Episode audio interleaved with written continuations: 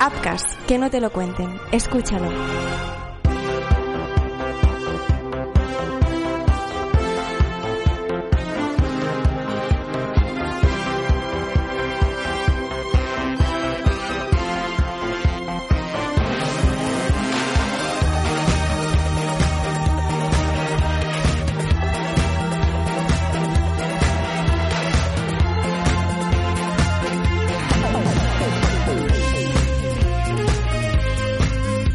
¿Qué tal? ¿Cómo estáis? Bienvenidos a Marvel Talks, el podcast donde hablamos de lo que nos gusta de Marvel, de lo que no nos gusta, de los rumores, de las filtraciones, de los nuevos proyectos, de las series, de las pelis, de los cómics, de juegos.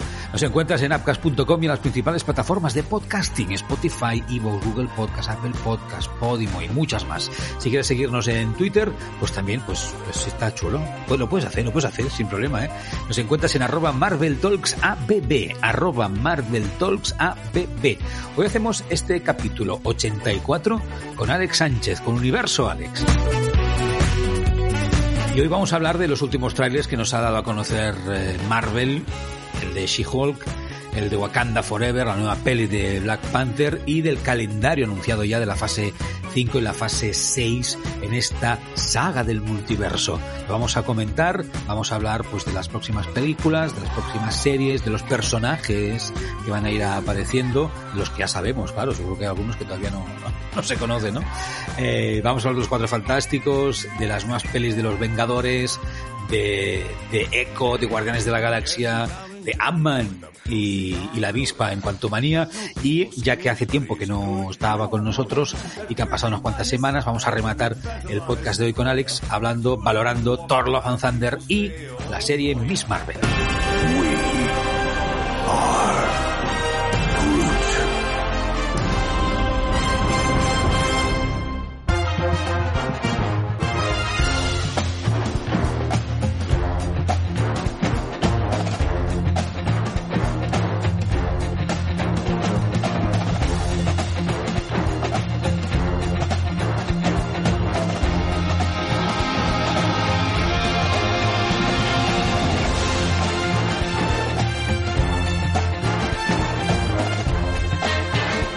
Alex Sánchez Universo. Alex, ¿qué tal? ¿Cómo estás? Bienvenido a Marvel Talks.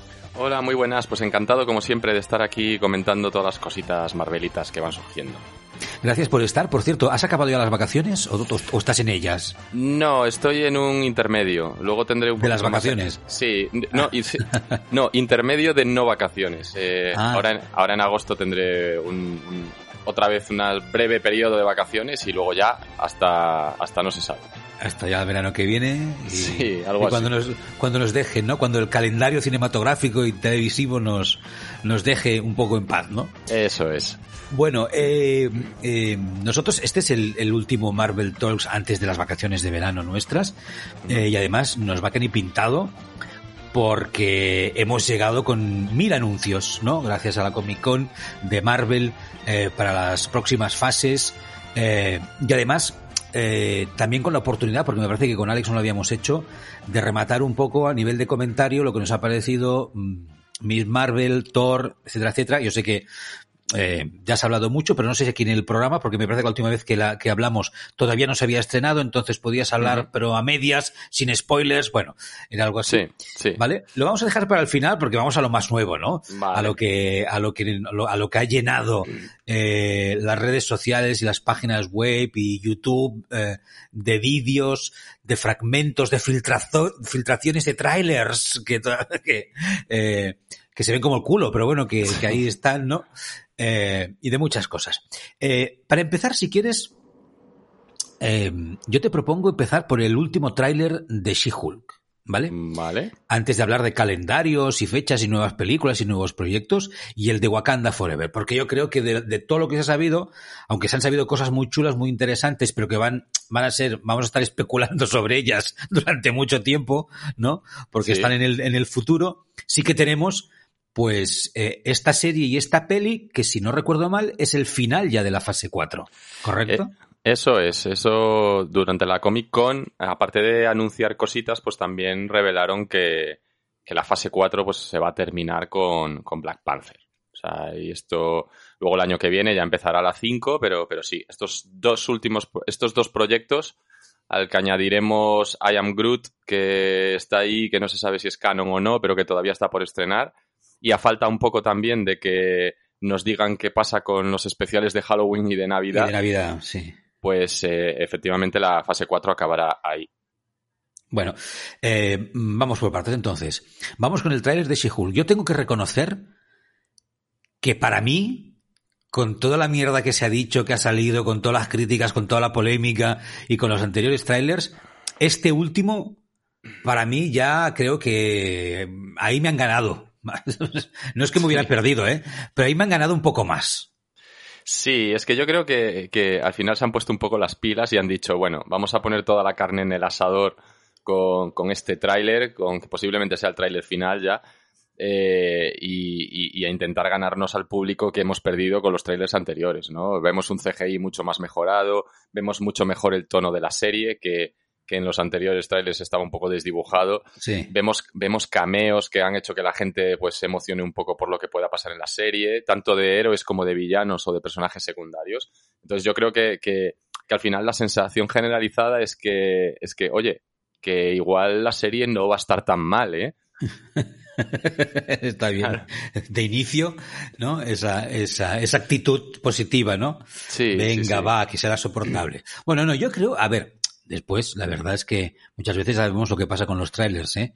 Que, que nos meten lo bueno, nos lo disfrazan, nos, nos lo saben vender y después, mm, pues no, no hay para tanto. Pero yo creo que como mínimo me da la sensación que va a haber acción, por supuesto va a haber superhéroes y villanos. Lo digo así porque ya sabéis que a veces me parece que en algunas series, sobre todo, mmm, es, tan poco o aparecen poco o no lo suficiente para mi gusto. Y que va a haber humor también, que es lo que se nos había dicho, ¿no? que va a tener ese tono de, de, coñita, de ironía, de, de, de gracieta, tal y cual. Eh, y entonces esto es lo que se prometió y creo que ahora mismo vemos que, que sí, ¿no? Que, que no, que vamos, que a mí me tienen ya delante del televisor esperando, esperando el estreno. Sí, además es que eh, también han dejado ver un poco que habrá mucha acción, que eso al final la gente también eh, es un poco el temor que tiene, ¿no? Oye, a ver si se van a ir demasiado por, por el lado de las coñas y van a dejar de lado la acción Marvel, que es un poco lo que quieres también, ¿no? Y luego el, el introducir, que hemos visto así destellos de personajes eh, ya no digo secundarios, sino terciarios, cuaternarios de serie Z de, la biblioteca de Marvel, que al final juegan un poco también eh, a favor de, no solo de ya a modo cameo o de ver cosas diferentes, sino también de ese rollo de coña de personajes un poco estrambóticos o de aspecto extraño que, que, dan pie a, un poco a que el tono de la serie sea ese. Y a mí eso me llama mucho la atención, la verdad. Bueno, está claro, como dices tú, ¿no? que es una, una gran oportunidad para justamente no eh, poner mucho de Marvel, ¿no? Eh, de lo que se ha visto en los cómics, ¿no? De esos personajes que algunos a lo mejor pues tenemos en la, en la retina, que hemos conocido en algún momento, en algún cómic, en algún tal, pero que eh, seguramente no, no, tendrían cabida en ninguna de las pelis, ¿no? claro, claro, es que va un poco en, en, esa línea, ¿no? El de coger a personajes que a lo mejor aparecieron solo una vez en dos páginas en un cómic, hacer ese guiño y, y aparte aprovecharlos porque también es verdad que hoy en día eh, esto ya no se suele hacer, pero hace muchos años, hace décadas incluso, eh, se, construían personajes a cada cual más raro y más estrambótico y más extraño y, más grotesco y bizarro, ¿no? Con aspectos muy raros, con poderes súper curiosos. Y, el recuperar eso para una serie de humor, pues la verdad es que pega bastante. Y, como decía, pues me llama bastante la atención ese punto. Eh, vamos a ella. Vamos a, a, esta abogada cañón. Eh, hmm. Con lo que hemos visto en el tráiler, em, ¿te convence? ¿Ya ves a Hulk en, el tráiler por el físico, por la actitud, eh, por el CGI? Yo, la verdad es que sí. O sea, el CGI, la verdad es que ha mejorado bastante, por lo menos en el tráiler este. Sí que es verdad que eh, se dieron muchas excusas que si era por la compresión del vídeo, que si no es que el CGI estuviese mal y tal. Bueno, pues aquí por lo menos eh, esa parte la, han cumplido y, pinta y luce bastante bien. Y el, aspecto de Hulka también, también convence, la verdad. Eh, recuerda bastante a, los cómics. y, su actitud del, mismo modo, ¿no? O sea, recordemos que los cómics eh, se mezcla un poquito una actitud un poco desastre o como vergonzosa con una actitud también muy echada para adelante, muy de segura de sí misma, eh, con mucho toque de humor y, que y que mezcla ese mundo de no saber controlar, o sea, de, por un lado ser humana y, tener, eh, ser abogada y tener que hacer su trabajo y todo eso, y por otro lado el tener que lidiar eso con tener una fuerza desmedida que no controlas y con un tamaño también que, que hace ciertas situaciones incómodas. Eh, es que yo creo que es un personaje que ya en los cómics lo demostraba y que es perfecto para, una comedia. Y, realmente lo que he visto me recuerda bastante, eh, no solo al personaje de los cómics, sino a cierta etapa, a la etapa de John Byrne en los cómics, que es casi de lo mejor que se ha hecho de Hulk en, bueno, pues eso que muy bien y además, como decíamos, eh, pues mira, aparece en el tráiler como mínimo, ya veremos exactamente qué papel tiene la serie Wong, que, mm, al final este personaje está saliendo en todas partes. Sí, sí. Al final está en todas las películas, en todas las series, sale por todas partes. Sí, hablaban de él como el nuevo Nick Furia, ¿no? Que aparece en todos lados para, para conectar personajes y equipos. En este sentido, yo eh, es verdad que mucha gente se pregunta qué hace ahí, pero yo creo que la respuesta es bastante sencilla y tiene lógica, ¿no? Eh, en Shang-Chi vimos que había una conexión entre Wong y Abominación que, no comprendimos, eh, que no sabemos por qué.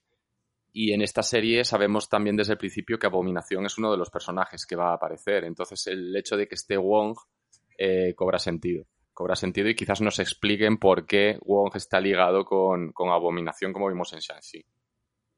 A ver, que esté Tim Roth yo creo que siempre es un es algo positivo. no, no, sé cuánto habrá de Tim Roth y cuánto de abominación, ¿no? En todo caso, que es igual, de, de las dos, ¿no? Que estén los dos personajes, que, que, yo creo que será bueno para la serie.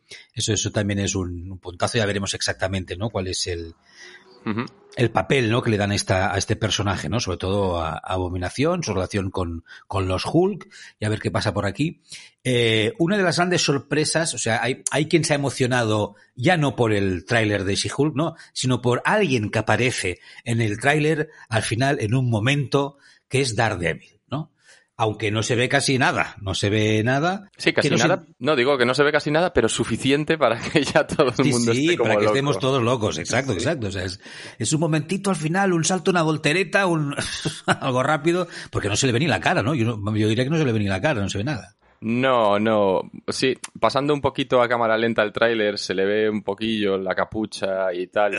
Eh, cuando está saltando, pero bueno, esto ya es en plan eh, análisis exhaustivo, ¿no? Pero, frame a frame. Ahí se le ven las orejillas del, de la capucha.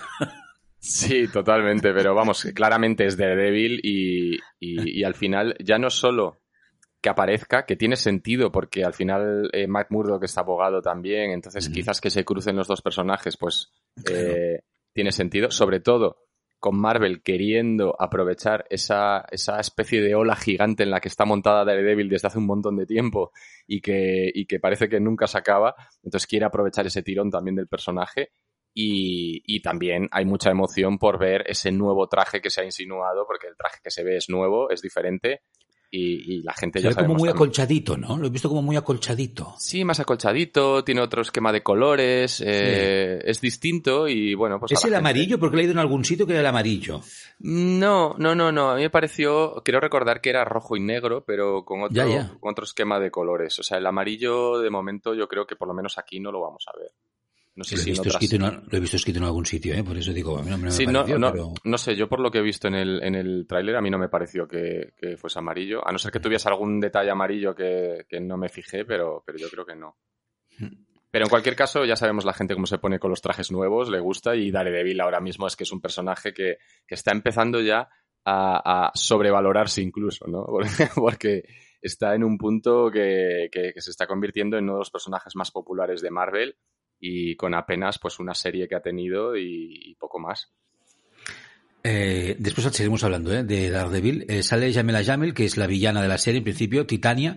Lo que pasa es que no sé si el aspecto que le han dado en esta, en esta serie me acaba de convencer. ¿no? La veo como muy viejuna, está como muy grande, como muy señora.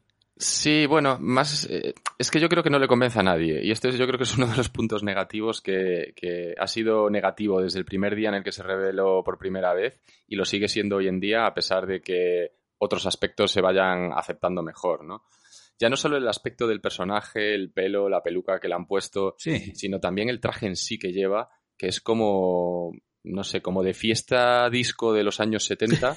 es como de disfraz, es como de disfraz cutre, ¿no? De sí, un cosplay mierder, no sé. Sí, pero es que si fuese un cosplay mierder que por lo menos es parecido al, al de los cómics, dices, mira, pues se han marcado ahí una cosa extraña, bizarra, pero que al final es fiel a los cómics. Pero es que se lo han inventado y además queda raro y no sé, no sé.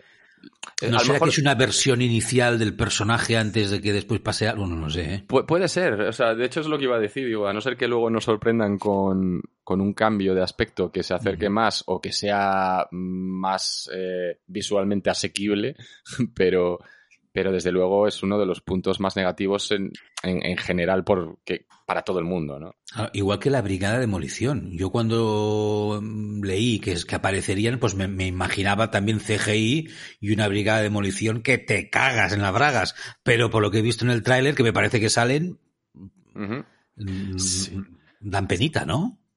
Sí, es que yo creo que, o sea, a mí ya me está empezando a dar la impresión de que eh, más que adaptar a los personajes, los van un poco a caricaturizar, ¿no? Un poco para, para adaptarlos al tono de la serie.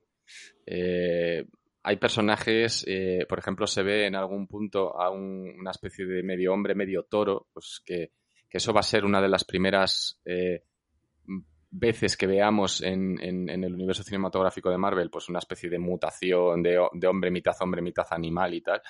Y yo creo que ese tipo de cosas así extrañas y bizarras, eh, ya sea con personajes conocidos o desconocidos, es lo que, les, lo, lo, que les está gustando meter en la serie. A mí me da que el rollo va por ahí.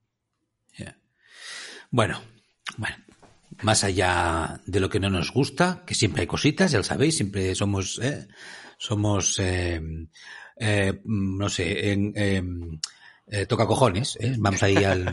No está muy bien, pero hay, hay, hay algo que tal.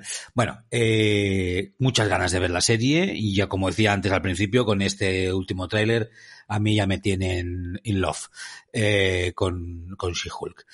Eh, otro tráiler que se ha dado a conocer es el de Black Panther Wakanda Forever. También, pues, el hype va subiendo poco a poco. Eh, yo tengo que reconocer que aunque hay muchas cosas que comentar también de este Tyler, no sé, mierda, la mierda de las expectativas, pero igual me esperaba más, me esperaba otra cosa, me esperaba ver, o no me lo han dejado suficientemente claro, no sé si es que todavía están ¿no? en postproducción y pueden ser las cosas a medias, no lo sé. Mm. Me ha dejado un poco así. Hombre, la verdad es que eh, yo reconozco que el tráiler es bastante espectacular. Enseñan, al final nos han enseñado lo que ya se había filtrado porque Marvel parece que últimamente funciona un poco así, ¿no? Las filtraciones que va habiendo, pues eso es lo que te enseñan en el tráiler para ya callar bocas y, que el resto, y que el resto no se sepa, ¿no? Eh, y, lo, que, lo que enseñan está bien, o sea, yo creo que es una película que al final eh, hay que entender que, que, es difícil de hacer, es difícil de hacer porque tienes que hacer una película de Pantera Negra sin Pantera Negra y, es complicado, ¿no? Entonces, eh, al final lo que han hecho es centrarse en Wakanda, centrarse en los personajes secundarios y con todo eso construir una aventura épica de una guerra entre dos reinos y, y no es fácil, no es fácil. Y yo creo que el tráiler es verdad que, que luce espectacular, es verdad que hay mucha acción, pero no sé, se aleja también, es verdad que se aleja un poquito de, de película Marvel eh, tal y como las conocemos y eso al final siempre genera un poquito de rechazo inicial cuando lo que te esperas es algo muy Marvel, ¿no? Algo, algo, parecido a lo mejor a lo que pasó con Eternos o algo así, ¿no? Yo creo que, mm. e-, esa sensación podría, podría, podría estar calando en mucha gente porque, porque, bueno, la trama es que es así, ¿no? Al final, pues es una película de, donde no hay poderes casi, donde tenemos una guerra entre dos pueblos y, y, donde se llora la muerte de un personaje. O sea, digamos que la trama podría ser de cualquier película que no tuviera, no, que no tiene por qué ser de Marvel. Es posible, sí. Eh, sí que ha habido un poco de, polémica, ¿no? Con Teno Huerta, con la, el aspecto de Namor. No lo sé, a mí no me parece que la adaptación, teniendo en cuenta que es una adaptación y que el personaje ya no, de entrada, creo, ¿eh? Para mi gusto, ya se aleja bastante del, de la versión eh, del cómic. A mí no me parece tan mal, pero bueno, ¿te ha parecido a ti? No, a ver, Eh, a ver, hay que partir de eso, de que es una, adaptación. Y esto yo nunca me cansaré de repetirlo porque la gente sigue todavía queriendo que las cosas sean exactamente iguales al cómic. y, cada vez estamos viendo más cómo Marvel está adaptando los personajes a lo que ya tiene en el cine, para también no caer en repeticiones y no caer en comparativas con, otras cosas. ¿no? En el caso de Namor, eh, no solo cambian su aspecto y su origen, sino que cambian todo su entorno. Y, también en parte es para diferenciarlo de, Aquaman, por ejemplo. Hay otra franquicia en marcha que es Aquaman, donde tenemos a un tío que vive en el mar, que es el rey de Atlantis, pues no tiene mucha lógica coger a otro personaje y poner aquí también tu propio rey de Atlantis, ¿no? Entonces, bueno, se han sacado de la manga en un trabajo bastante bien hecho eh, eh, otra leyenda de un reino submarino eh, que gira en torno pues, a la cultura maya, azteca, inca de ahí de, Centro, de Centroamérica y, han construido a partir de ahí, ¿no? Y han colocado a Namor como rey de ese, de ese mundo, de ese mundo, todo con temática de, esas culturas antiguas de la zona de México y, yo creo que, es un, acierto bastante grande. Claro, a los puristas de los cómics esto no les va a gustar, pero al final a mí me parece que es una adaptación que, que, va por un camino bastante, bastante guay, ¿no? Y que se lo han trabajado, que no es algo que se han sacado así de la manga y venga, vamos a ponerlo así. Y lógicamente el aspecto de enamor al final tiene que adaptarse a eso, o sea, pues tiene con sus ornamentos y sus joyas y sus cosas, pues de, esas culturas, ¿no? Yo, yo lo veo bien. Bueno, seguramente vamos a seguir sabiendo más cosas, ¿no? Antes del, del estreno de, de la película. La película que, insisto, cierra la fase 4 no sé si tenemos que esperar mucho más de la historia que nos, que nos cuenten, porque recordemos, yo creo que cada vez tenemos que hacer un esfuerzo, ya lo hemos dicho más de una vez, ¿no? Aquí en Marvel Talks, estaría bien hacer un esfuerzo colectivo para no querer eh, ver todas las propuestas, ¿no? Ya sea en televisión, en series o en cine, ver en ellas ya toda la historia, ¿no? Ver todo, ¿no? Es, ah, esto conectará con eso y así que nos explicarán lo otro y por lo tanto ya espero que aquí pase esto porque luego va a pasar lo otro, ¿no? Es un poco la sensación que tenemos, después salimos pues decepcionados, ¿no? Del cine porque oh, me han explicado solo una aventura de un superhéroe, ¿no? Cuando yo pensaba ver ya aquí eh, mil pistas que me unieran y mil cameos que me unieran con no sé qué, con los Vengadores otra vez, ¿no? Bueno. Sí, em, sí. De hecho, esto es algo que, que yo creo que lo que pasó en la Comic Con un poco ha sido también para, decirle a la gente, oye, tranquilos, que todo está conectado y tenemos un camino y nos va a llevar a esto. Eh, o sea, podrías haber anunciado películas y fechas eh, de la fase 5 y no pasaría nada y te quedarías ahí. Pero el hecho de que hayan dado nombre a toda la saga y de que hayan anunciado esas dos películas de los Vengadores, yo creo que sirve un poco a, al, fin de tranquilizar a la gente y decirles tranquilos, que vamos hacia un sitio y que todo está conectado y que todo tiene relación. Y aún así, el propio Kevin Feige eh, ha dicho que, que, la gente eh, no crea que a partir de ahora, porque hayan anunciado esto, vamos a tener escenas postcréditos que nos claro. en el futuro. No, no. Claro, claro, claro. Los proyectos, pues va a haber algunos que tengan una escena postcréditos que sí que esté relacionada con Kang, por ejemplo, y otros que no, que tendrán una escena de postcréditos de coña o solo relacionada con la propia peli o algo así y seguiremos esta misma tendencia. O sea que tranquilidad en ese sentido. Es que me da la sensación que ha llegado un momento que dejamos de valorar las películas y las series por sí solas. Sí, es que la gente está muy centrada en, el que, en lo que va a venir y esto lo vemos, lo vemos eh, en cada proyecto individual, ¿no? Con todo el tema de filtraciones, rumores. La gente está más preocupada en querer saber lo que va a pasar que en lo que está pasando.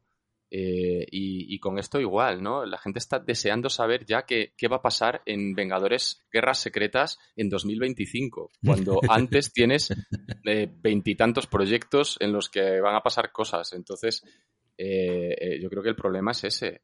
tenemos que centrarnos un poco más en cada proyecto, en lo que pasa, en disfrutarlo, en verlo y si conecta con lo que viene, pues genial. Y si no conecta, pues no te preocupes que algo hará Marvel para decirte que al final sí que está conectado por esto y por esto y por esto. Y tendríamos que entender que a lo mejor tampoco tiene por qué estar todo conectado en ningún sitio hemos firmado, hemos firmado ningún, ningún documento que diga que todo lo que nos van a ofrecer y a proponer tiene que estar conectado, ¿no? Es que, efectivamente. claro, y, hay un inconsciente colectivo que al final parece que te evoca a eso, ¿no? Sí, eh, o sea, tú al final la gente tiene esa, esa idea de que eh, un poco como lo que pasó en la, en la saga del, del, infinito, ¿no? Como que cada, cada proyecto que va a salir eh, te va a presentar a un personaje nuevo o te va a contar una historia de un personaje antiguo y que luego todos esos personajes se van a juntar para luchar contra el malo. Y, y no tiene por qué ser así. O sea, a lo mejor el Caballero Luna no va a estar en Secret Wars. Claro. Y, y, no pasaría nada. Te han contado la historia de ese personaje, ese personaje está a su rollo en sus calles peleando con quien tenga que pelear y no tiene por qué ir a vérselas con Kang o con el villano, el gran villano de turno. O sea, esto Correcto. no tiene por qué ser así. Correcto. Todo esto lo decía porque cuando acabe Black Panther Wakanda Forever, cerrando la, fase 4, pues que a lo mejor pues vamos a ver, pues nada, pues eso, ¿no? El renacer de un nuevo Black Panther, eh, a un personaje nuevo eh, y a una, ¿no? una raza nueva, eh, pues que nada, que van a protagonizar esta película y esa guerra, esa aventura, tal y cual, y que. Tampoco va a haber más. Va a ser Black Panther 2, para que nos entendamos, ¿no? Solucionando eh, el tema de, del protagonista y fuera, ¿no? De ahí va a acabar la, la fase 4. Sí, sí, y de hecho, de hecho, eh, yo la idea que tengo, eh, o sea, me cuesta bastante relacionar, también te digo, lo que pueda pasar en Black Panther con, con el lienzo más grande de todo lo del multiverso.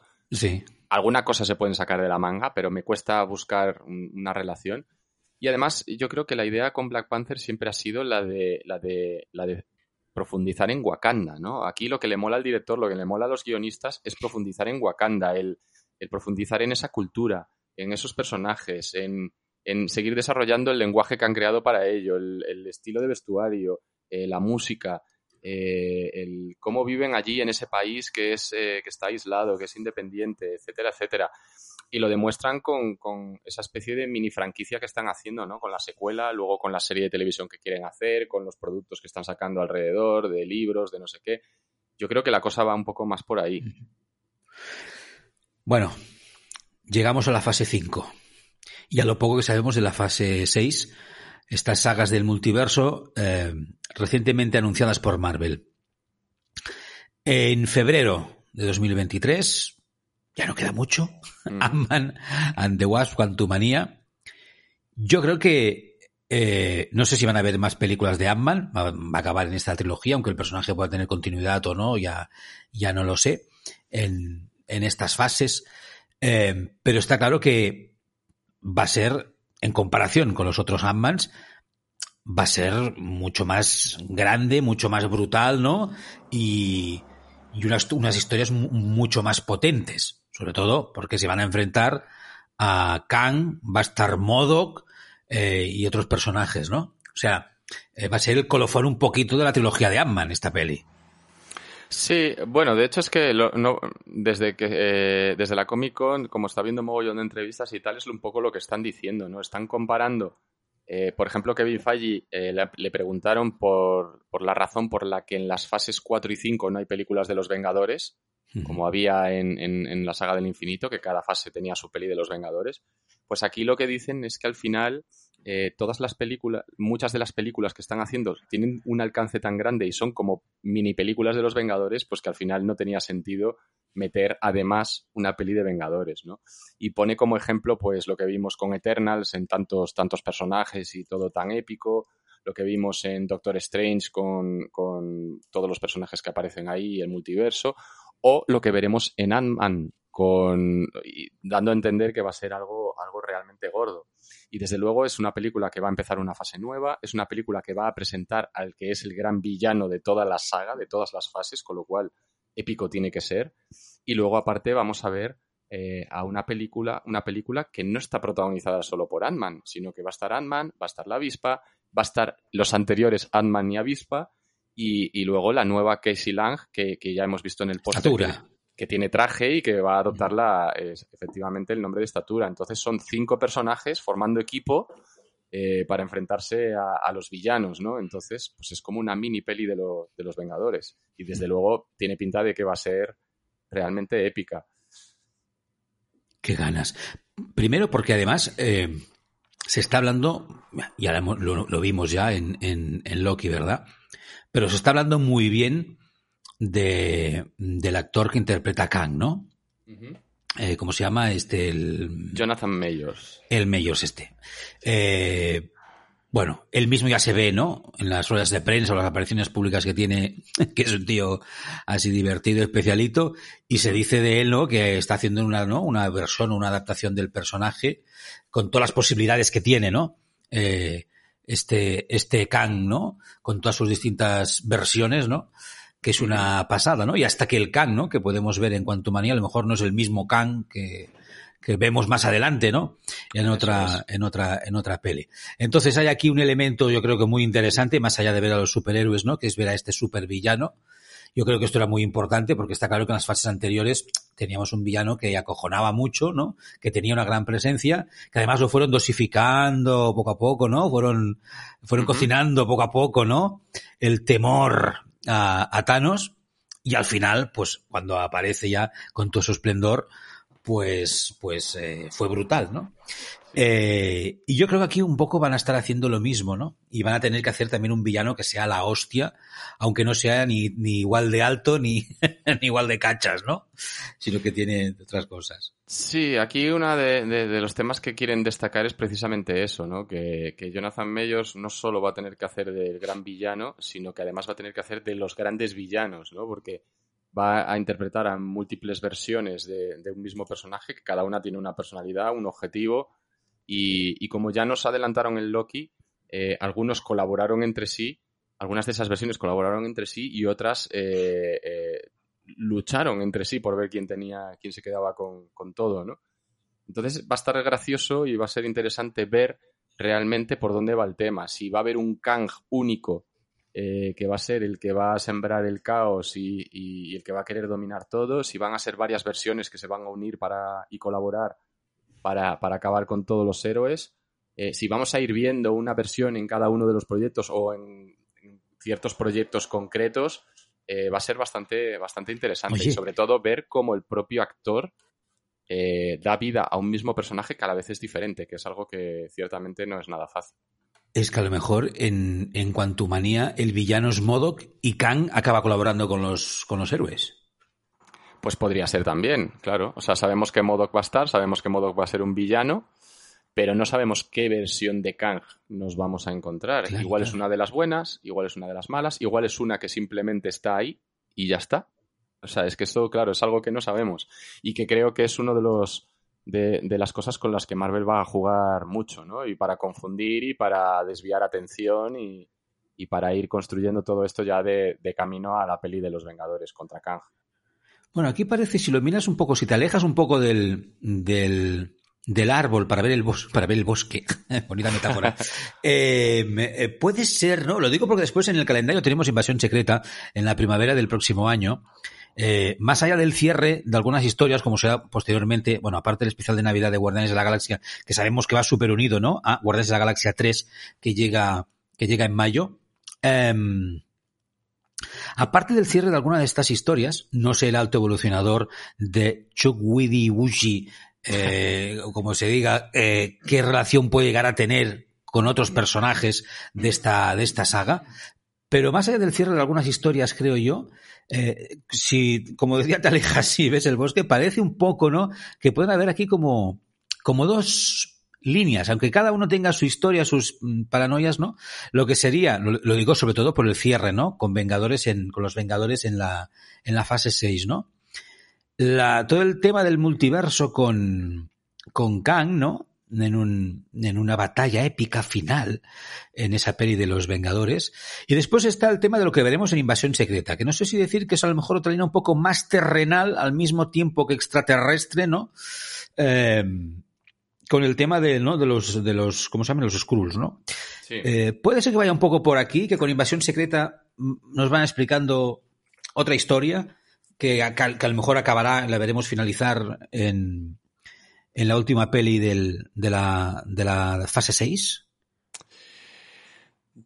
Es que es difícil saber por dónde van a ir los tiros, porque es verdad que si te pones a analizar todos los proyectos, eh, a pesar de los anuncios de, las pelis de los Vengadores y de todo el tema, la sombra de Kang eh, asomando por detrás, hay un montón de proyectos que tranquilamente podrían ser absolutamente eh, autoconclusivos e individuales. Y de hecho, si te pones a mirar el calendario, la mayoría son así. O sea, Invasión Secreta se puede quedar tranquilamente en la serie y, ya está. Y ya está. o, ligarla con The Marvels, que también eh, es algo que podría ser eh, estar en su propio microuniverso en lugar de estar conectando con otras cosas. Lo mismo con los Guardianes de la Galaxia, que al final es una película que el propio James Gunn está diciendo que es que él la escribió hace muchísimo tiempo, no había nada de todo esto planeado eh, y que la peli es la que es y que es propia suya, autoconclusiva, de hecho pone fin al tema de la franquicia. Y a no ser que luego añadan una escena post créditos extra, pues lo cierto es que es una película que va a ir por su cuenta. Y si sigues mirando los proyectos, pues lo mismo pasa con Echo, lo mismo pasa con Blade, eh, lo mismo pasa con Agatha, con Ironheart, son proyectos que ciertamente los ves y dices, es que tienen cero relación con el tema de Kang. Entonces, no sé por dónde podría ir, por dónde podría ir el tema. Upcast, que no te lo cuenten, escúchalo. Se ha cometido un crimen tenemos a la víctima y tenemos al principal sospechoso. Ahora es momento para el juicio. Los creadores de Crímenes Ibéricos y Apcas.com te presentan el True Crime Juicios de Crímenes. El podcast donde te narramos los juicios de crímenes más sorprendentes. Bien. Eh, señor Gil Pérez, antes del ingreso del jurado, yo le advertí que si usted quería permanecer en la sala, debía hacerlo en silencio, eh, con respeto y con decoro. Por favor, trasládenlo. Escucha Juicios de Crímenes en tu plataforma de podcast preferida. Visita cinemascomics.com, la web de noticias de cine que te mantendrá al día de todas las novedades de las películas y series de Marvel Studios.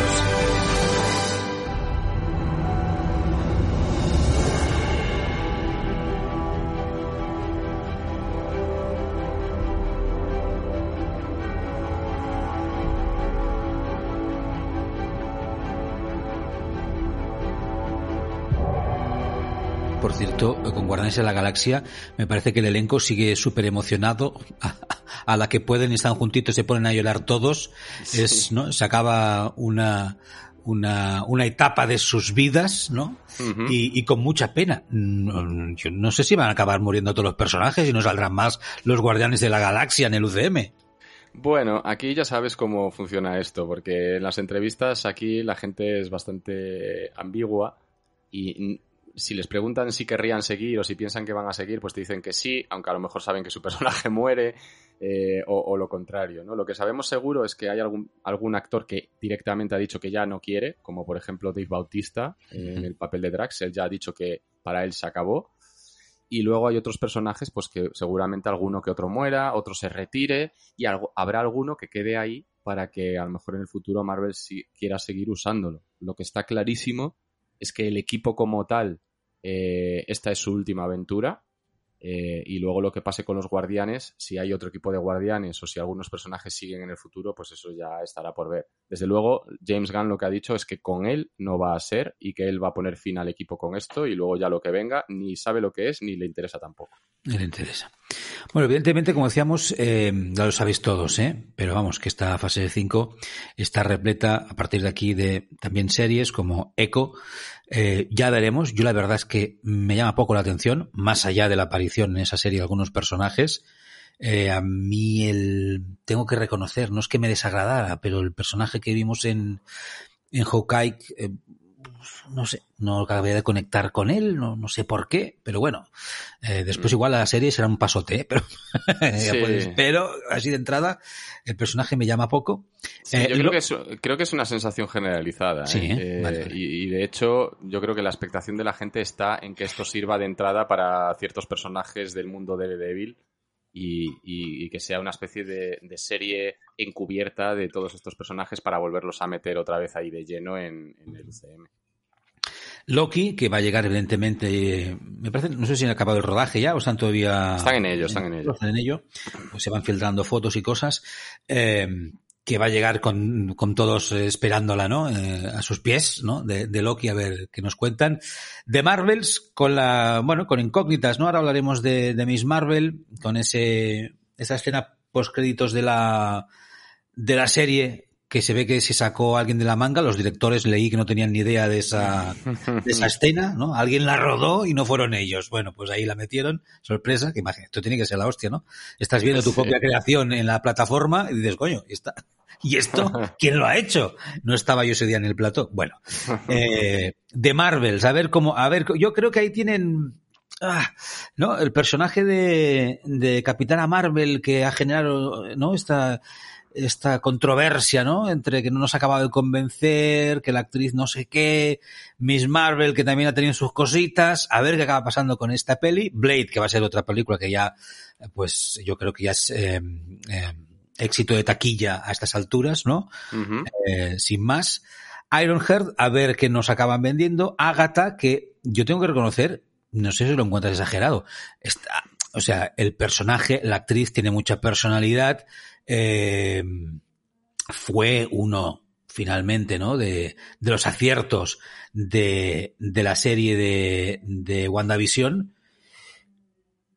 Y no me desagrada que, no me desagrada que hagan una serie, pero no sé hasta qué punto es necesario. O sea, tanta expectativa ha generado, tanto ha, ha gustado a Agatha para que en invierno del 23 llegue Agatha Coven of Chaos, no lo sé. Yo creo que eh, aquí, más que por los fans, lo han hecho por ellos, ¿no? Yo creo que ellos han quedado encantados con la actriz, han quedado encantados con el personaje y han decidido eh, darle un, una oportunidad de tener su propia serie, pues porque, pues por eso mismo, ¿no? Porque el personaje tiene mucho potencial y la actriz es sí. muy buena y, sí. y, en la serie la verdad es que es un, en WandaVision es uno de los puntos destacados. Y a mí, ciertamente, de, lejos de, de, querer, o sea, alejándonos un poco de todo ese tema de lo que es el, el el esquema general de, Marvel, pues es una serie que, puede estar muy bien, ¿no? Una, serie de brujas en tono comedia y con Catherine Hahn haciendo ese personaje que también lo ha hecho, yo creo que puede funcionar bastante bien. Sí, sí.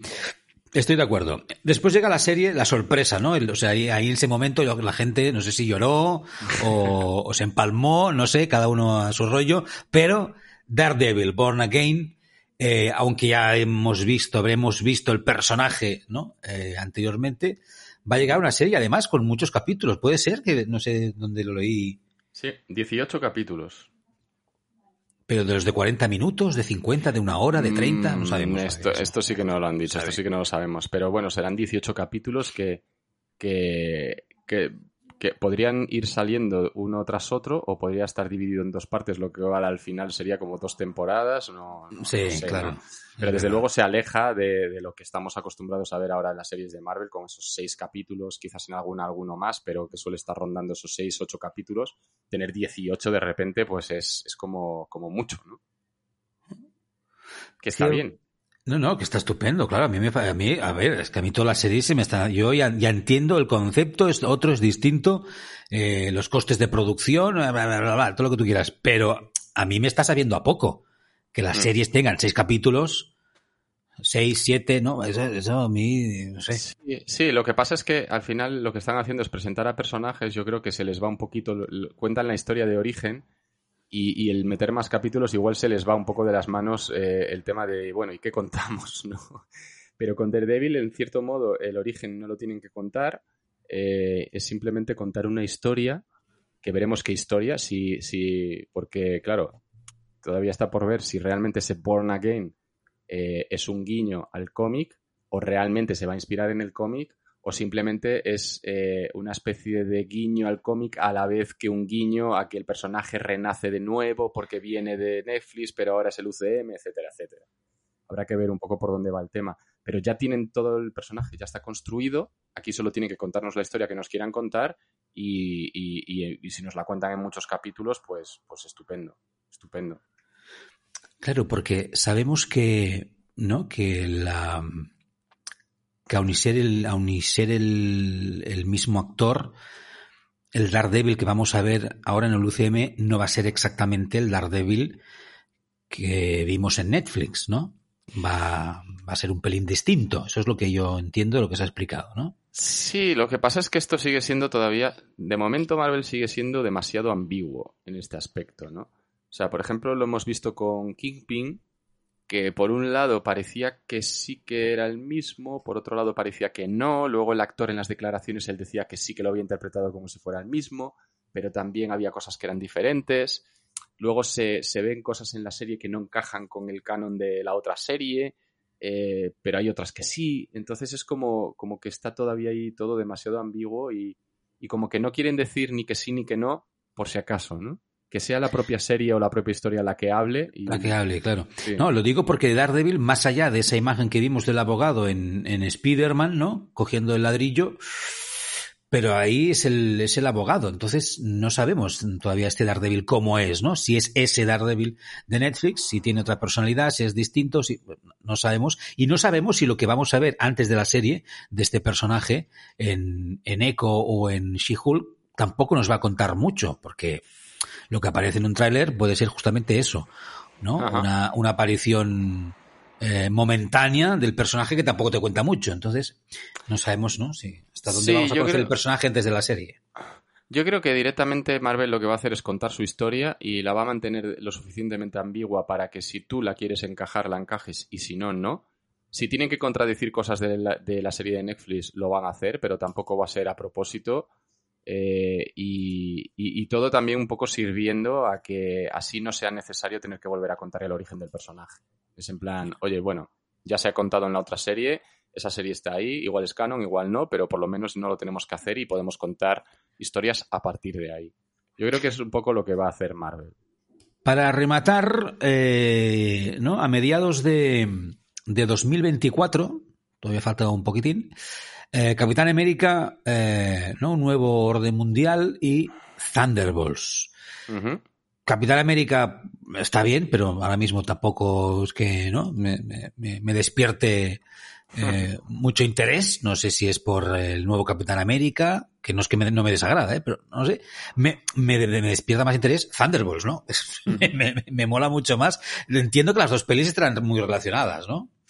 Pues es muy probable que sí que estén relacionadas. Lo que pasa es que sí es un poco lo que dices tú, ¿no? O sea, Capitán América, eh, yo creo que la gente está un poco así, así, ¿sabes? No es Chris Evans, no es el Capitán América original, es Sam Wilson, que no ha acabado de convencer tampoco en Falcon y el Soldado de Invierno. Y, pero no por ello la película tampoco tiene por qué ser mala, porque al final, eh, eh, ciertamente las películas de Capitán América, con todo ese trasfondo político y, y ese ese tono más realista, pues la verdad es que al final eh, se convierte en casi de las mejores películas que hay en el UCM. Entonces, bueno, a ver por, a ver por dónde, por dónde va esta. Y respecto a los Thunderbolts, es que al final estamos hablando de una peli prácticamente como si fuera de los Vengadores, pero con otros personajes, ¿no? Y, aquí la, curiosidad que tengo es ver qué versión de Thunderbolts, y no me refiero a personajes, sino a como equipo, qué versión va a manejar Marvel si van a optar por los inicios del equipo, en los que era una especie de equipo de villanos encubiertos que se hacían pasar por héroes para llevar a cabo sus planes, o si optarán por la versión rollo escuadrón suicida de equipo de operaciones encubiertas que, bueno, pues que el gobierno manda de manera en secreto para hacer cosas que los superhéroes no querrían hacer. Ahí es donde tengo yo la duda. Yo creo que los miembros de los Thunderbolts, más o menos algunos, ya los vamos sabiendo, pero, pero habrá otros que serán nuevos y será toda una sorpresa, pero yo tengo esa duda de ver por, por dónde tiran, ¿no? Por qué tipo de, equipo. Bueno, pues mucha expectación también. Cuando vayan llegando, sabiéndose más cosas, yo creo que va a estar, va a estar muy interesante. Igual que finalmente saber que en, en 2025 va a llegar finalmente Cuatro Fantásticos, y evidentemente, como decíamos, Avengers The Kang Dynasty y Avengers Secret Wars. Eh, y lo que nos tienen que contar, porque no han contado mucho más de esa fase. No, no, esto, esto, bueno, hay que decir que, que Cuatro Fantásticos va a ser un poco antes, finales de 2024, y, y, luego ya sí, a, mediados y finales de 2025, las dos de los Vengadores. Pero en esa fase 6, que es la que cierra la saga del multiverso, son un total de 11 proyectos entre finales de 2024 y 2025 un año, vamos. Sí, un año y, poco más de un año y han anunciado seis, o sea, han anunciado tres, con lo cual nos quedan ocho por anunciar que seguramente pues nos los anuncian a principios de septiembre en... ocho, que son cinco series y tres pelis más. Es una barbaridad eso, ¿eh? eh sí, yo es que eh, es, un poco, es, es, un poco raro, ¿vale? Porque es verdad que en pelis todavía nos pueden meter otra más en 2024, pero, pero son muchas bueno, En 2024 hay una en julio, podría haber otra en octubre y después Cuatro Fantásticos que yo creo que la dejarían, ¿no? Para, para Navidades. Es noviembre, sí. Cuatro Fantásticos es noviembre. A noviembre, vale. Sí. Pues entonces, no sé. Va muy apretado. Lo cierto es que va muy apretado el tema de fechas en ese 2024-2025. Eh, ahí habría, o bien hay un número especial, especialmente alto de series, más todavía de las que hemos tenido en estos años, o va a haber algún año eh, de 2024-2025 en el que va a haber más de cuatro películas, lo cual pues ya sería una exageración. El caso es que, según el calendario que revelaron, ahí hay 11 fechas que solo han revelado 3 y quedan 8 y que ya te digo, seguramente en la, a principios de septiembre en la D23 Expo, en el Disney Plus Day, pues anuncien, anuncien ahí cosas. Claro, es que mira, es que por lo que tengo aquí apuntado, en 2024 hay tres pelis en principio. Capitán América, Thunderbolts y Cuatro Fantásticos.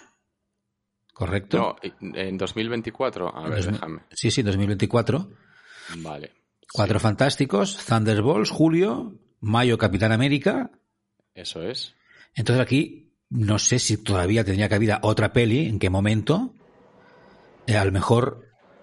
Mm, no sé si nos. A, a, principios de año. Ah, ¿Pero qué peli a principios de año que no esté anunciada? Claro, el tema es que tendrían que anunciar la fecha y, la película, porque Capitán América en mayo, luego julio y luego noviembre, pues ahí ya no, encaja nada, tendría que ser a principios de año, entonces a lo mejor ahí podrían encajar otra peli y, y, 2024 ya tendría cuatro pelis.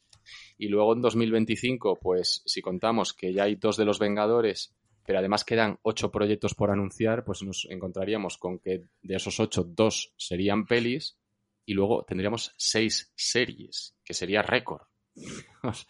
O sea que me parece una verdadera locura. No me extraña que hay algunos departamentos, como los de efectos especiales CGI, que se quejan de, los calendarios de trabajo. Hombre, es que estamos eh, hablando de un proyecto al mes, ya sea serie o película. Oye, que por otra parte, mm, eh, no sé cómo decirlo, pero ya lo he dicho alguna vez, si pago en Disney Plus es para que me den mierda de la buena, ¿sabes? Mm, habitualmente. No, no, cada dos meses me pongan una serie nueva, sino que me den contenido. Está claro. Está claro, lo que pasa es que, bueno, pues al final eh, el sacar tanto contenido en tan poco tiempo, eh, pues tiene lo que tiene. O sea, las empresas que trabajan en VFX, en diseño, en producción, etcétera, etcétera, pues son las que hay y, no dan abasto porque además no son solo estos proyectos, o sea, pues no solo existe Marvel en la industria cinematográfica. claro, claro. Entonces al final, pues claro, la calidad se resiente, es, lógico. Yo creo que tendrían que saber encontrar un equilibrio, ¿no? Entre las grandes producciones cinematográficas, que son, ¿no? Los, los pilares de, de toda la historia, los momentos culmen, ¿no? Tal, y después la producción a nivel de, de cine.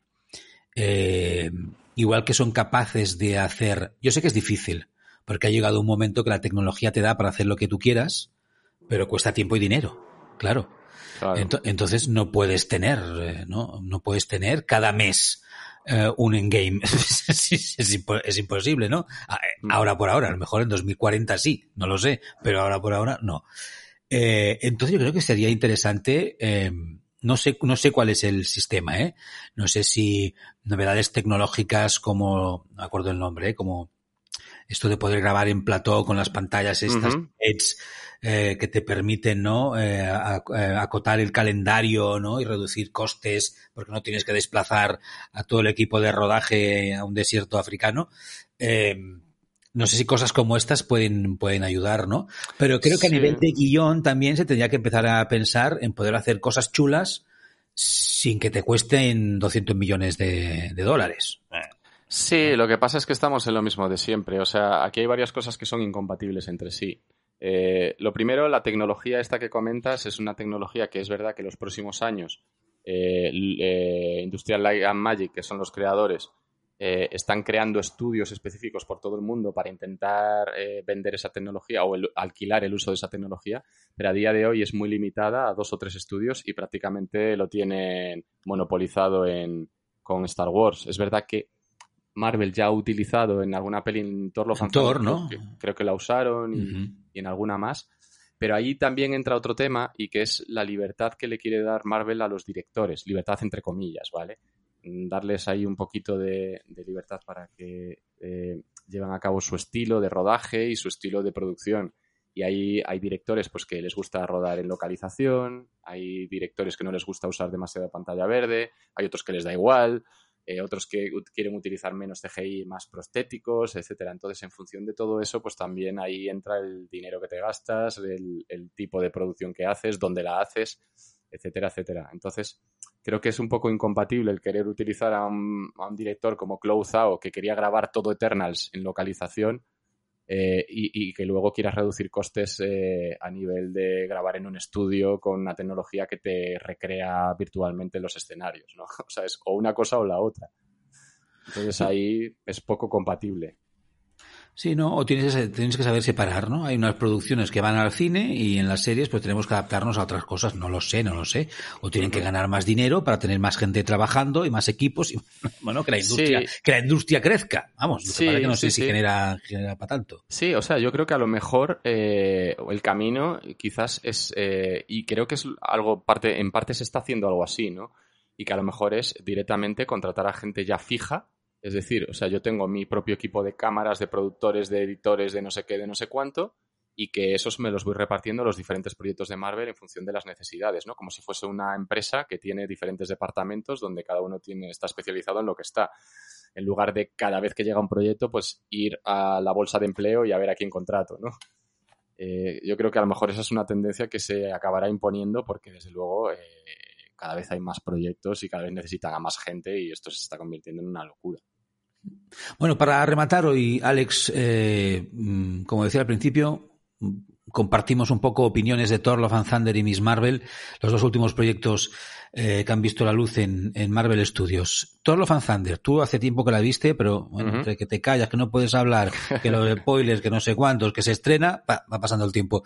Eh, yo te tengo que reconocer una cosa, y es que me gusta porque es Marvel, me gusta porque es ciencia ficción, me gusta porque, bueno, pues es acción, aventura eh, y humor.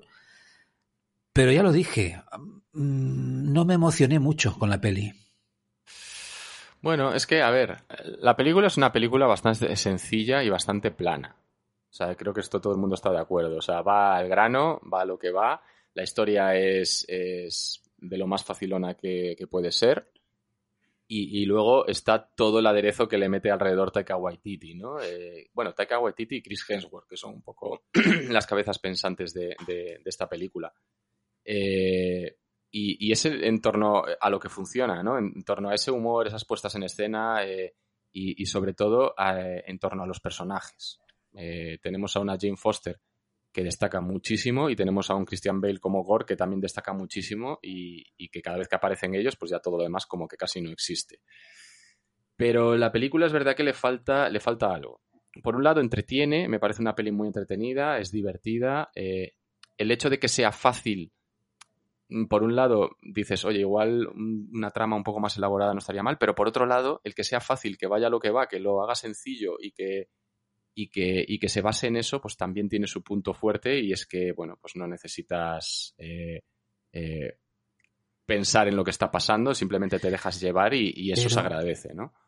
Pero, sí que es verdad que es un poco lo que dices, le falta, le falta algo. Le falta ahí como un poco de, no sabría decir, como de, de salir del cine emocionado diciendo, oye, He, sufrido, me he emocionado, me he, o sea, me he divertido, sí, pero las pelis de, yo creo, de superhéroes, no digo que todo tenga que ser, eh, no lo sé, eh, eh, los Batman de Nolan, no, no, no, no, no, no, es eso, ¿no? ni, ni que todo tenga que ser la escena final de Endgame, ¿no? Con la lucha final. No digo que sea eso, pero Mm, en una peli donde hay mucha acción, donde hay un villano que así de entrada, joder, es Bale, impone, es, da, mm, bueno, ves, ves que está loco, pero hay algo que es que sí, pero no me acaba de cojonar. Hmm. Sí, pero en esta escena de acción, mm, no sé, es como, ya sé que acabará bien. No, no, no me emociono, no sufro, no, no, no hay nada que me diga, oh, no sé, no, sé. Hasta las escenas de, acción de, ella o de él, que son espectaculares, saltando por el aire, disparando el millón que se, que se divide en, trocitos, no sé qué. Pero a mí me gusta cuando estoy en el cine o cuando estoy, viendo una peli y digo, oh, hostia, wow, mm, hay algo que no, no, sé cómo decirlo, ¿no? Y, y, y, no me pasó con Thor. Sí, es que tampoco creo que ese fuese el objetivo, ni tampoco hubiese intención de hacerlo, ¿no? Como te digo, eh, a mí la sensación que me da es que es una película... Entonces es para niños esta peli, es que... Es que tiene mucha parte que es como para niños, es verdad, o sea, es una peli súper sencillísima, o sea, es súper sencilla, va a tiro, a tiro fijo eh, y no se complica para nada. Y esto tiene una parte buena y una parte mala. La parte mala es la que estás comentando. La parte buena es que te sientas en el cine, la disfrutas, te dejas llevar, piloto automático y ya está pero, pero sí que es verdad que, que, le falta ahí un punto que es lo que se queja la gente con respecto al Thor de Waititi, ¿no? Y, y, que cuando realmente parece que va a haber una escena épica, pues siempre de repente mete un, poco de humor o un chiste o un gag o tal que, que, como que rompe el momento y que te hace gracia, pero que luego lo piensas y dices, joder, si esto no lo metes aquí, la escena hubiese quedado súper épica. Pues eh, es un poco, un poco eso, ¿no? Y, y sí que es verdad que, es la mayor crítica que está recibiendo la peli o que ha recibido la peli es por este, por este hecho eh, principalmente, pero también hay que recordar que al final es que está Taika Waititi y no es que sea una excusa, pero es que él es así, es su estilo, es su cine y lo puedes ver no solo en Ragnarok y en Thor Love and Thunder, sino que lo puedes ver en Jojo Rabbit, lo puedes ver en lo que hacemos en las sombras, lo puedes ver en Nuestra bandera significa muerte, lo puedes ver en toda su filmografía. Es su tipo de cine. Entonces, al final, pues es, lo que tiene. Cuando un mm, pero en una personalidad y te mete todo esto así, eh, todo lo suyo en una película, el resultado pues es el que es y, no puedes pedir otra cosa. Pero en, en, Ragnarok, que ya tiene de esto, evidentemente, porque es el director, pero no tuve la misma sensación. En Ragnarok, mm, no lo sé. Em, Yo es que creo... un poco, sufrí un poco más por, por, por los protagonistas, por la escena, por no, no, no, sé.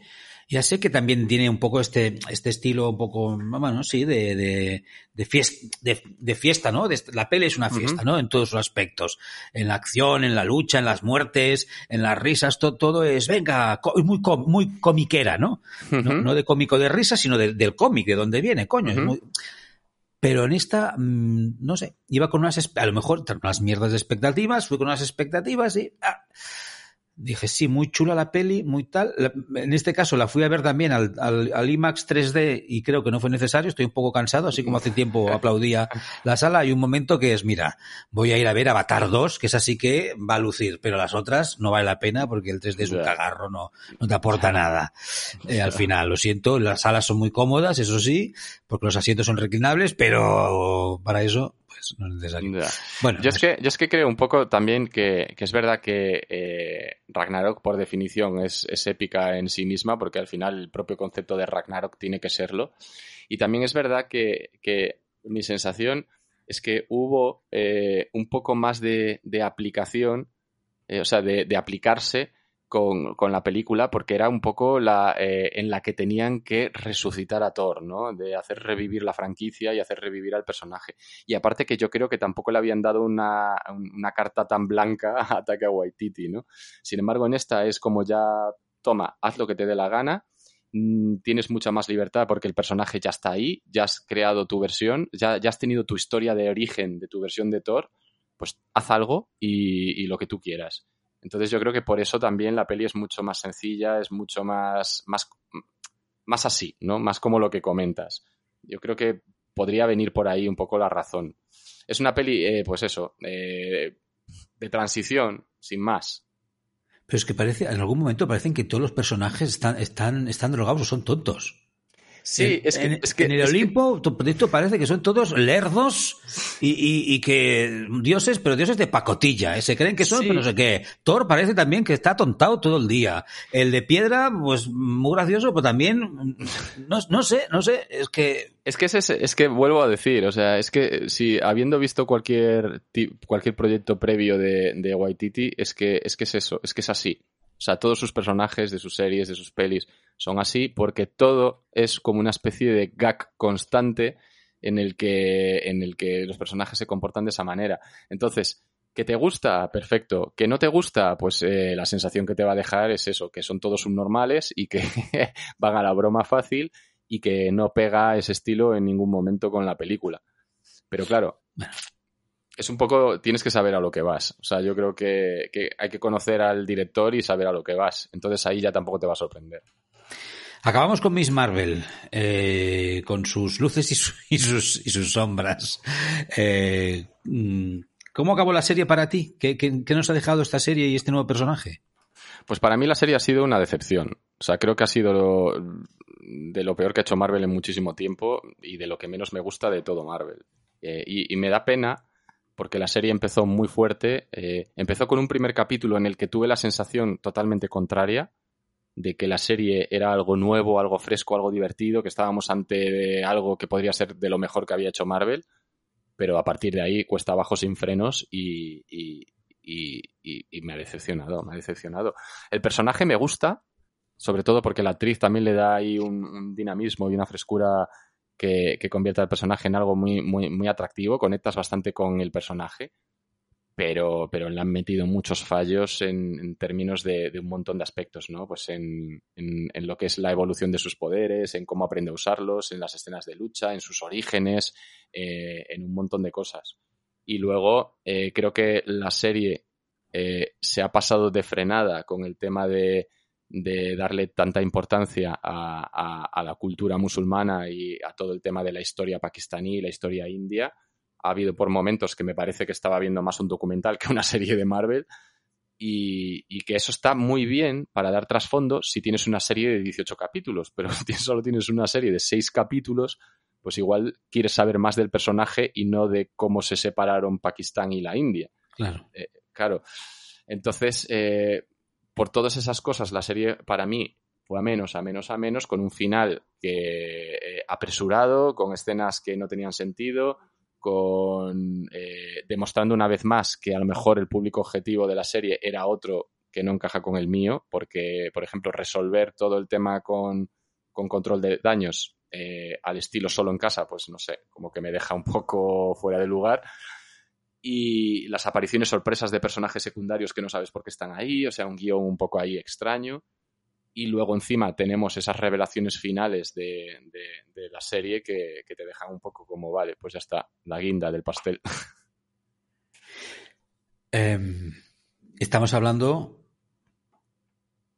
ahí va el spoiler, lo digo por si alguien no sabe lo que pasa al final, ¿no?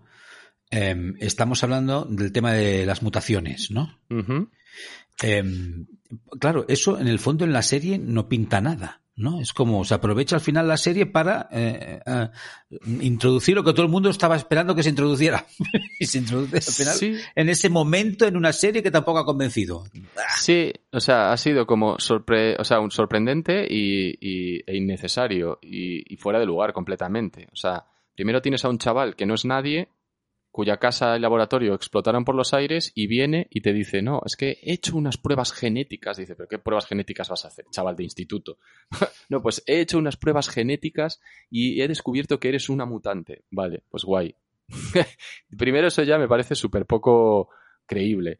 Y luego el hecho de que eh, decidas que los inhumanos no existen y que Kamala Khan no va a ser inhumana, pero para compensarlo la vas a convertir en mutante, ya me parece el segundo gran error y el tercer gran error es, oye, todo el mundo está esperando el debut de los mutantes y de verdad me metes así, de esta manera, eh, el debut de los mutantes, que la primera mutante del UCM realmente sea Miss Marvel, la primera, no sé, me parece, me parece, me parece un desperdicio de, un desperdicio para introducir esto.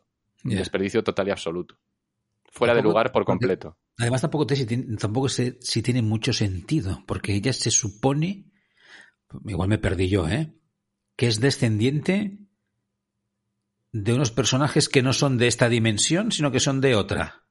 Sí, o sea, es que al final lo que están insinuando, al final lo que da a entender es como que realmente están mezclando el tema de inhumanos con mutantes, lo cual ahí ya entraríamos en otro conflicto de la hostia, porque ya estarían otra vez cambiando un origen de cosas bastante importantes en los cómics, porque eh, inhumanos que a lo mejor vienen de otra dimensión, que ya esto tampoco sería como los cómics, pero bueno, tienes inhumanos que vienen de otra dimensión y que sus descendientes sufren modificaciones genéticas y se les llama mutantes, aquí es como que me lo estoy inventando todo, ¿sabes?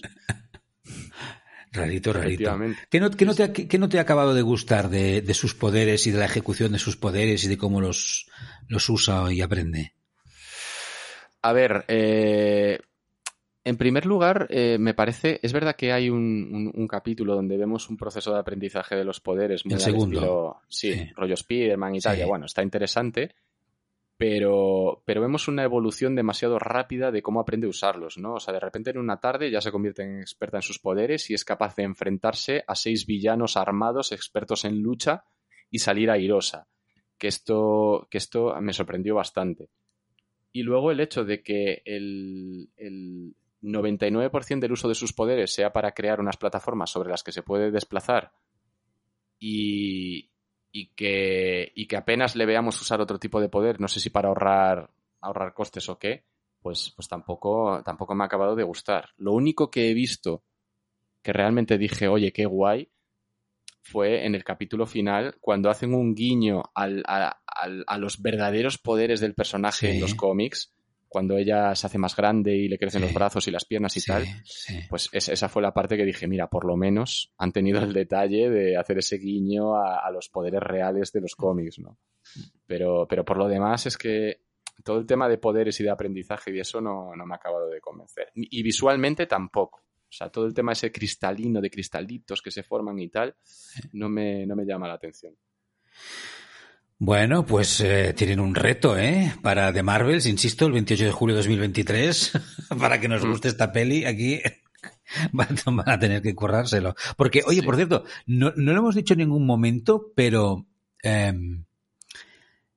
tú piensas que, y con esto acabamos, ¿eh? Tú piensas que al final de la fase 6, después de Avengers Secret Wars, vamos a tener los nuevos, eh, los jóvenes Vengadores por ahí?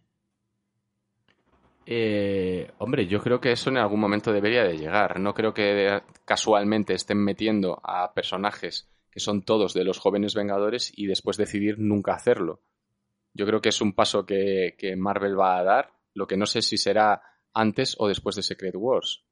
O sea, quizás un, así en plan que se me venga a la cabeza, un, un, un proceso posible sería que, los Vengadores otra vez se disolviesen tras la gran batalla y tuviese que salir un equipo de, para sustituirlos y que sean estos jóvenes que se juntan, ¿no? Claro.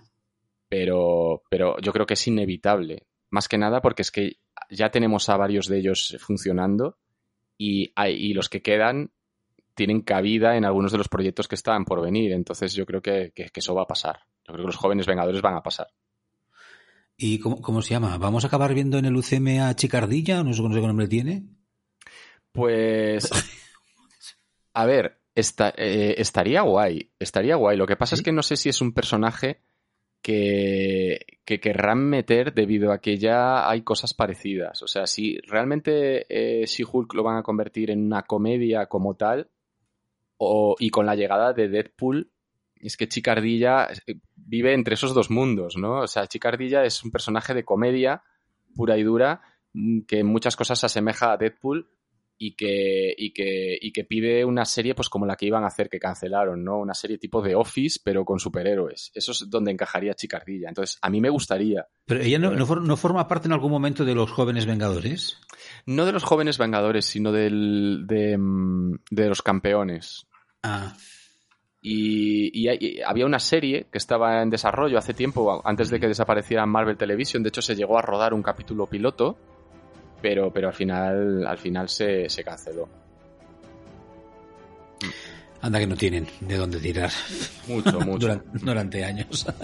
bueno, pues hasta aquí, hasta aquí hoy Marvel Talks, antes de las vacaciones de verano con Universo Alex, con Alex Sánchez, que está a tope como siempre, lo sigue todo, lo, cuelga todo, lo comenta todo, lo analiza todo, se saca vídeos, fotos y cosas en redes sociales que digo, ¿y esto de dónde lo ha sacado Alex? ¿De dónde lo ha sacado esto?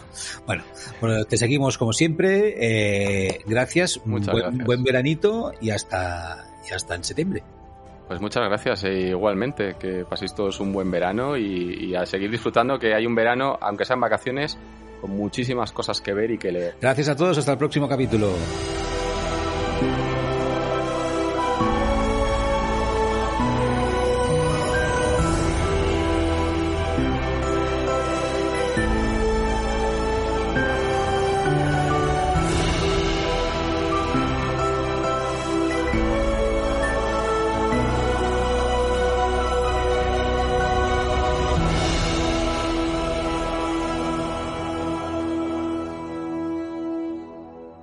Superficción se ha posicionado como uno de los medios de actualidad referentes en cuanto a superhéroes, fantasía y ciencia ficción. Visita super-ficción.com y descubre una forma diferente de estar al día de tus sagas de ficción favoritas. Pon la palabra Apcas en el buscador de tu plataforma de podcasting y conoce todas nuestras producciones. Apcas, que no te lo cuenten, escúchalo.